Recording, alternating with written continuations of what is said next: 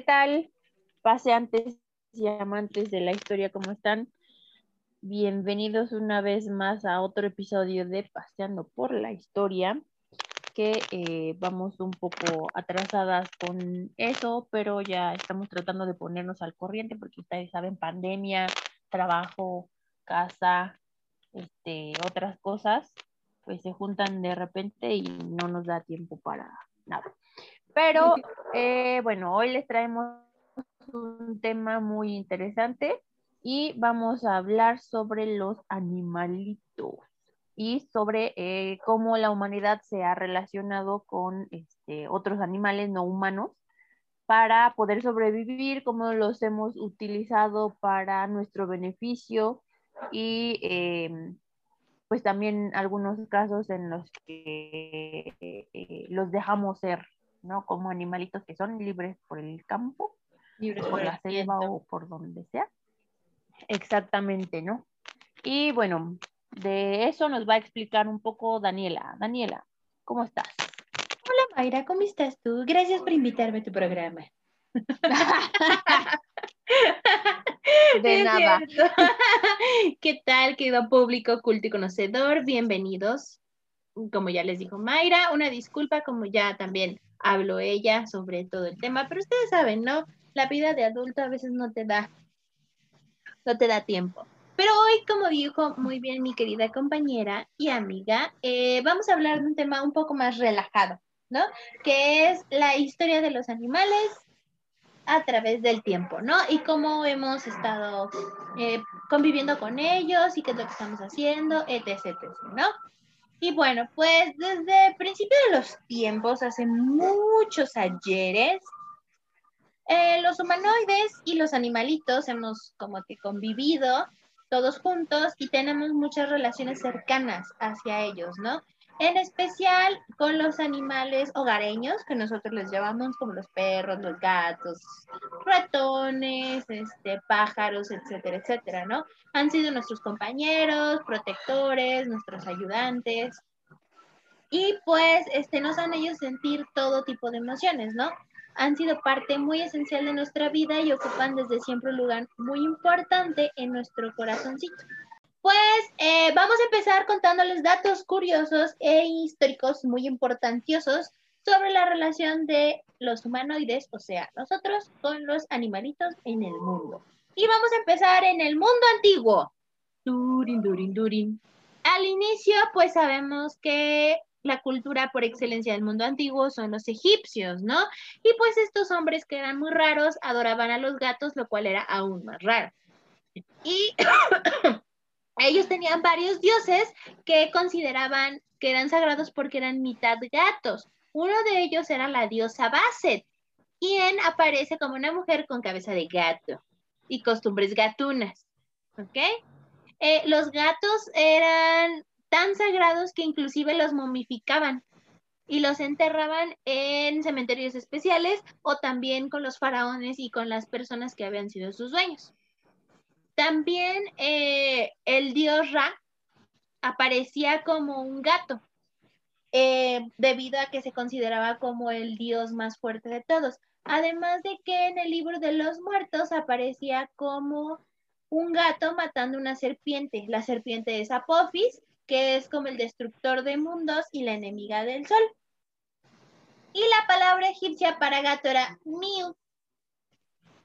Así, no, Así nada más. Sí.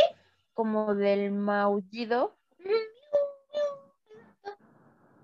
Así como el maullido, simple y sencillo. Y bueno, también eh, son conocidos como eh, los este, conexiones entre el mundo de los muertos y este. Mm, y si soñabas con un gato grande o con un gato, era considerado como si tuvieras a tener mucho, mucha suerte en tu vida o durante los siguientes momentos. o la decir que te, Ajá. Quería decir que te ibas a convertir en gato, ¿no? O por ejemplo también el, hinduismo, ¿no? Este, como, como eh, igual creen en esto, ay, ¿cómo se le llama? Se me fue la palabra. Este, de la reencarnación. Exactamente. Entonces, pues no como el capítulo este de, de Big Bang Theory cuando Rash se está comiendo una hamburguesa. y dice que va a renacer y, en y dice que va a reencarnar en una vaca. Exacto. Entonces las relaciones entre los humanos y los animales pues no son solo en cuestiones prácticas, ¿no? Por ejemplo, este, experimentar con, con, animales para obtener algún beneficio, sino que tenemos una relación mucho más profunda con los animales desde nuestros antepasados, ¿no? Por ejemplo, en, en, México, este, ahorita que decías lo de la, la los dioses egipcios, me acordé de los alebrijes, que no tiene mucho que ver, pero eh, bueno, para quienes nos escuchan desde otro lado del mundo, los eh, alebrijes son figuras este, originarias de, México que eh, se hacen a base de cartón o de papel, algunas incluso de, de madera, y se pintan con colores muy alegres, pero lo curioso de estos alebrijes es que eh, tienen, eh, eh, su cuerpo está compuesto de diversas, de partes de diversos animales. Ajá, tienen alas de águila, cabeza de león, como la película esta de Disney, este, la de Coco. Ajá. No sé si eso lo podemos decir, pero... ¿Sabes este, cuál? Podemos pasarnos en algo más nacional. Eh, la, de la leyenda de la Nahuala sale una ah, también. En donde dice que es mitad dragón, mitad este águila y la otra mitad es pura cola. entonces, entonces son figuras de animales, pero no es un animal en concreto, sino es, sus partes están este, compuestas de varios animales, ¿no? Y también, por ejemplo, ahorita que Daniela dijo lo de la nahuala, que si no se acuerdan, tenemos un episodio sobre leyendas mexicanas y, donde hablamos precisamente de los nahuales, este, que se convierten en animales, las personas que se convierten en, animales. Y eh, bueno, ahí podemos ver que este, en, algunas, en algunas culturas, en algunos países, pues la relación con los animales no es solo utilizarlos para algo, sino eh, tienen que ver venerados. Ajá, como, parte de la cultura, ¿no? Que son venerados, que tenemos una relación como más espiritual, ¿no? Como los tótems también. exacto, por este ejemplo, en la otra parte de Egipto, eh, el escarabajo era también considerado como un animal súper sagrado para ellos, ¿no? Entrenaban a monos para que les ayudaran a recoger la fruta de las cosechas y los escarabajos los consideraban como eh, animales de la buena suerte. O sea, si tú encontrabas un escarabajo y este, de que estaba brotando de la popó, porque ya saben que a los escarabajos les encanta la popó, eh, era, era el significado de que estaba renaciendo una nueva alma que había subido del mundo de los muertos. Entonces, así como que, oh Dios, y lo cuidaban y lo llevaban a las plantas más cercanas para que se alimentara y todo eso sí, también, por ejemplo, este, eh, en, eh, ay, ya se me fue la onda. Sobre las Catarinas, les iba a decir algo sobre las Catarinas. Ah, que antiguamente las, las Catarinas, bueno, no sé si han escuchado que las Catarinas son de buena suerte. Ajá, sí. Esto es porque eh, antes acababan con las plagas que llegaban a un sembradío. Creo que en esta región de Irlanda, por ahí, eh, se consideraba que, si llegaba una plaga y después llegaba una plaga de, catarinas, era de buena suerte porque no se iba a acabar este, la cosecha de, ese año, ¿no? O del sembradío de la temporada de lo, de lo que fuera. Entonces, a partir de ese momento, las catarinas se empezaron a considerar como de, de buena suerte. Ok, eso me llama mucho la atención. Es como muy parecido a como eh, los, los pueblos celtas, ¿no? Y los, los anglosajones y los sajones creían que, bueno, ellos veían osos, ¿no? Osos, este, ¿qué otra cosa había por allá? Ciervos y no sé qué otros animales así como que medio fantásticos. También había serpientes de agua, mm, águilas, y los ellos patronum de Harry Potter. veían, todos los patronos de Harry Potter son los que hay, los animales que hay allá. si, los, eh, los celtas y los, este, los anglosajones, inclusive los vikingos veían estos animales, eran este, considerados como, como de buena suerte, ¿no? O sea, si tú ya lo viste o en tu terreno siempre hay esto, quiere decir que va a ser como tu animal de compañía, tu, tu guardián de la familia, ¿no? Y ellos por eso siempre tallaban en sus medallones o en sus brazaletes, cosas que tuvieran referencia a estos animales que les llamaban de buena suerte para ellos, ¿no? Y los otros animales que ellos llevaban eran perros y gatos, y, pero normalmente eran utilizados los perros como para cazar y para animales de compañía, era lo único que tenía el perro, y el gato era para atrapar ratones y para mantener a raya cualquier otro tipo de animal rastrero. O sea, realmente ellos no, no tuvieron así como que otras cosas, ¿no? Ajá, que eso tiene que ver también, por ejemplo, más con la domesticación de los animales, para que no fueran solo em, animales de compañía, ¿no? Por ejemplo, los perros o los gatos que ahora son más considerados como animales de compañía que, este, por ejemplo, animales de casa, ¿no? Por ejemplo, o, o en, o en ciertas regiones, ¿no? Cuando tenemos extensiones de, de campo como los perros ovejeros, pues esos sí funcionan para pastorear a las ovejas, aunque también son considerados pues perros de, de compañía, ¿no? Pero pues uno que, este, que no tiene grandes extensiones de campo, Ni- siquiera ovejas, pues a lo más que puedo llegar es a un chihuahueño que se la pasa ladrando todo el día. Al señor del agua. sirve de compañía. Entonces solo es de animal de, de compañía, ¿no? Que también creo que eso ah, culturalmente ha- han perdido, eh, no los animales precisamente, pero sí los, los humanos, que de repente humanizamos mucho a los, a los animales. O sea, está bien quererlos y Y cuidarlos y todo eso, pero pues ya tratarlos como, como bebés, pues yo no estoy tan de acuerdo, pero pues bueno, preferencias de, de cada quien, ¿no? Pero Exacto. también está el... Hay, hay estos, Ajá, estos, no, no, eh, dime. No, hay estos ejemplos, Mike, eh, por ejemplo, de que vienen, tiene que ver mucho con la cultura, ¿no? De cómo somos realmente con cada continente, ¿no? Por ejemplo, a los chinos jamás los vas a ver siendo, este, ca- cargando a un perro bebé como en un bolso Chanel, o sea, como lo harían los gringos o como los ingleses, ¿no? O sea, la cultura china Ajá. siempre ha sido como que muy de, ok, los chinos te venero, los comen.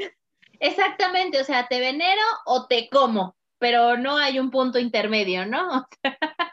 Por ejemplo, Sí. desde la antigüedad los pescadores chinos usaban eh, estas como aves acuáticas, ya sea como el, ay, se me olvida, los de Nemo, ¿cómo se llama?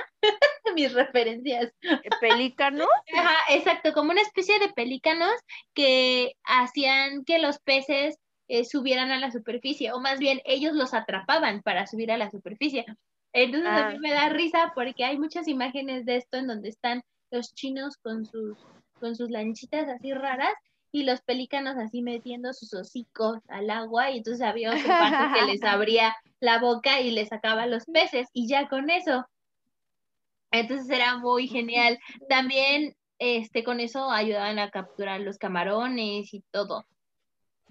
Entonces, y, y Ajá, lo, lo más raro es que estos chinos lo que hacían con los, eh, con los, en estos pájaros era ponerles unas cintas en las patas y aparte les ponían unos collares en el cuello para que no pudieran tragarse los pescados. Ay, pobrecito. Ujú, pero Y eh, actual- ahí está. Ajá. Ajá.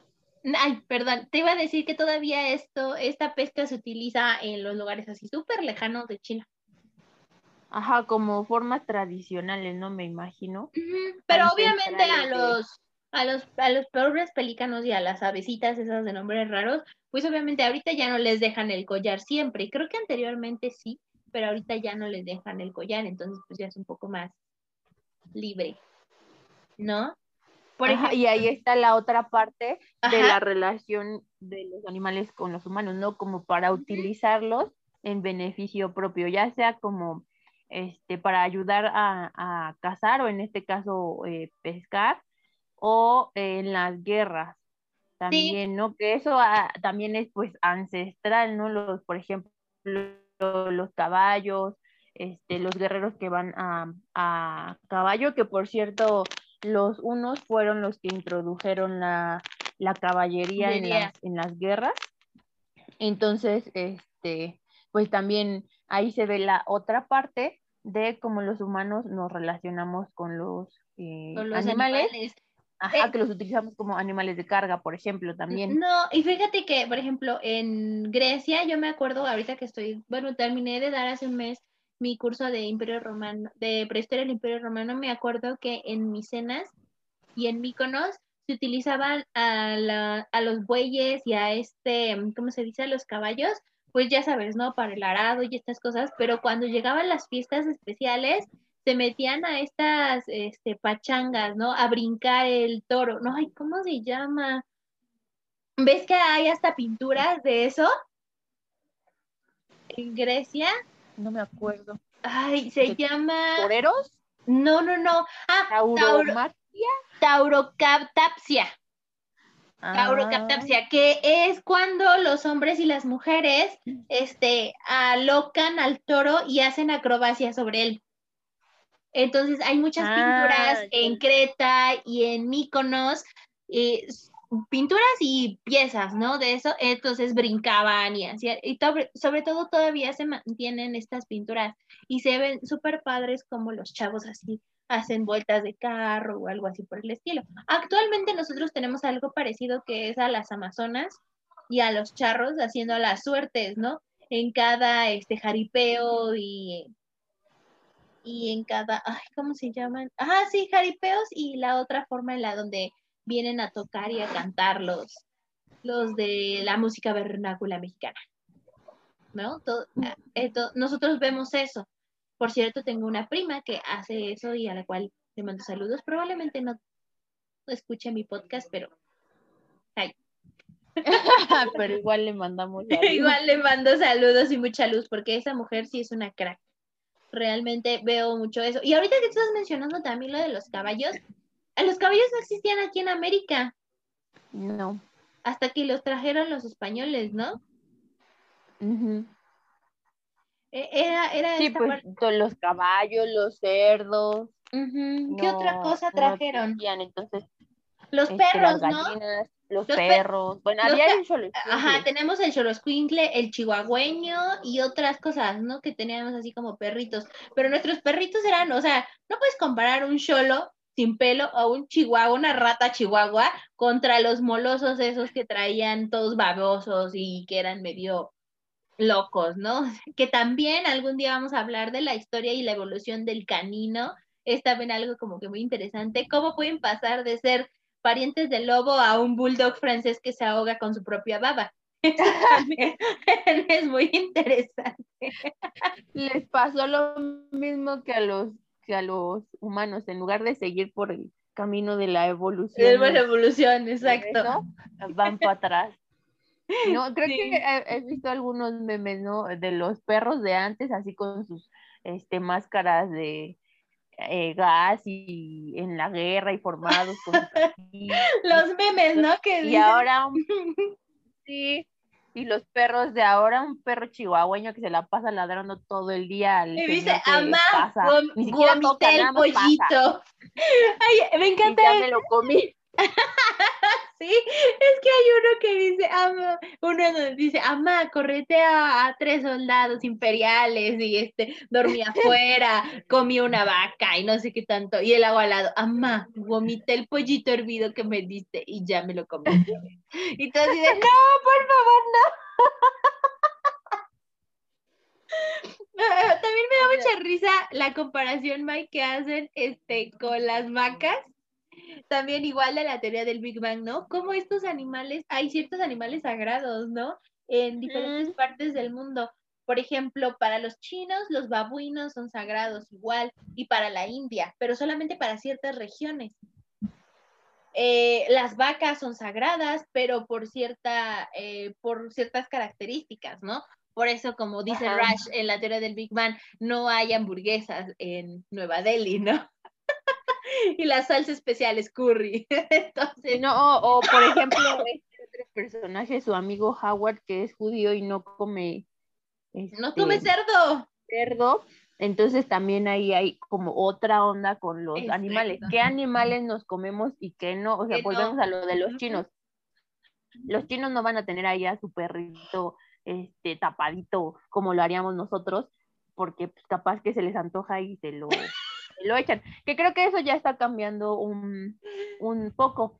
Pero Oh, las ratas, ellos comen ratas también, pero solamente Ah, bueno. cierto tipo de ratas, o sea, no es como Ajá. si en la calle vieran una rata y la atrapan y se la comen, o sea, no, son No, ratas que son como de manches, tipo de, de Imagínate, te da rabia ahí, parvovirus y no sé qué tantas cosas. Más, no sé, las ratas de ciudad, no, las ardillas no. Pero, por ejemplo, las ratas de campo. Como Shrek, también se que hace. Ajá, guisados de a, a rata, una rata asada. ajá, pero no nos imaginamos, al menos aquí en, en México, comiéndonos un perro, ¿no? No, Aunque pero sin comemos, embargo, por ejemplo, chapulines o gusanos. o gusanos de maguey, pero sin embargo las, las personas prehispánicas comían perro. Ah, mira. Porque era, sí, era una costumbre muy antigua también. La carne del xoloscuincle y del otro perrito que se también, ese perrito se extinguió durante la colonia porque también era muy sabrosa. Entonces era así como que ah, Mm. ciertas cosas. Por ejemplo, el pozole, que muchos sabemos que estaba Pozole hecho de de perro. los- No, que estaba hecho de los antiguos mexicanos, ¿no? Eso también era Ah, como los tamales de, de francés. Los ¿no? tamales de franceses de Puebla. Claro, ese también es algún dato que Sí. próximamente les diremos en algún Sí, podcast. tenemos que hablar sobre eso, sobre los tamales de, de Sí. francés. Pero bueno, regresando al tema de los animales, también pues han sido ocupados para la guerra, tanto eh, para llevar, por ejemplo, este, la artillería o para transportar a, los O para atacar. guerreros, para atacar. Los españoles trajeron a los molosos, Pero- a los perros esos babosos, para atacar a los indígenas. O sea, era una arma. Primero estaba Ajá. como la, la, la base que de enfrente de los de los ejércitos, no recuerdo cómo se llama, en francés creo que le dicen avant-garde, o sea, la primera avanzada, y Ah, después venían. Ajá, exactamente. Y después ya venían los perros de ataque, que eran como los que remataban a los que ya estaban medio moridos. Entonces, y se comían, o sea, sus vísceras, literal, los les tronaban el cuello, se iban a la cara, a la mandíbula, o los podían romperles algunas patas. Y eso no solamente es este como de la época de la colonia o de la conquista mexicana, sino también se ocupan desde el mundo medieval para ese tipo de cosas. Sí, claro. Me acordé de, de este capítulo de, de, de la otra serie, ¿cómo se llama? Juego de Tronos, Ah, sí. cuando los perros, ¿no? Que se comen a, a Ramsey. Sus propios perros, ¿verdad? Pero perros. Pero Ramsey ya les había dado de comer. Me acordé. Pero es que si no se me va. De la película de Hannibal, Oh, cuando avienta este señor a los jabalíes. ¿Eran ujú. los jabalíes o los cerdos? Son jabalíes, no me acuerdo. Son, jabalíes. Pero también eso, ¿no? Sí, ah, ah, por ejemplo, los jabalíes también los ocupaban para atacar. O sea, tanto los pueblos africanos ocupaban al jabalí, como los pueblos medievales utilizaban a los cerdos también como forma de ataque, porque son muy, este, muy fuertes y es muy difícil que una persona sobreviva al ataque de un cerdo. Y se lo comen. Al final de cuentas, si tú quieres desaparecer un cuerpo, Sí, aparte. puedes se lo dárselo a comer. Sí, o sea, literal. Es que sí, o sea, yo, después te comes ese cerdo. Y si después te comes ese cerdo, ¿eso cuenta como canibalismo? no, porque ya lo digirió. No Pero es como si tú te lo comieras. si los nutrientes del cuerpo se quedan en el cuerpo del cerdo. Es como, te voy a poner el mismo ejemplo que puso Penny. A ver, si yo estoy con un chico y él se lleva una chica y todos nos vamos juntos, ¿yo hice un trío? es, la, es la misma respuesta. Obviamente no.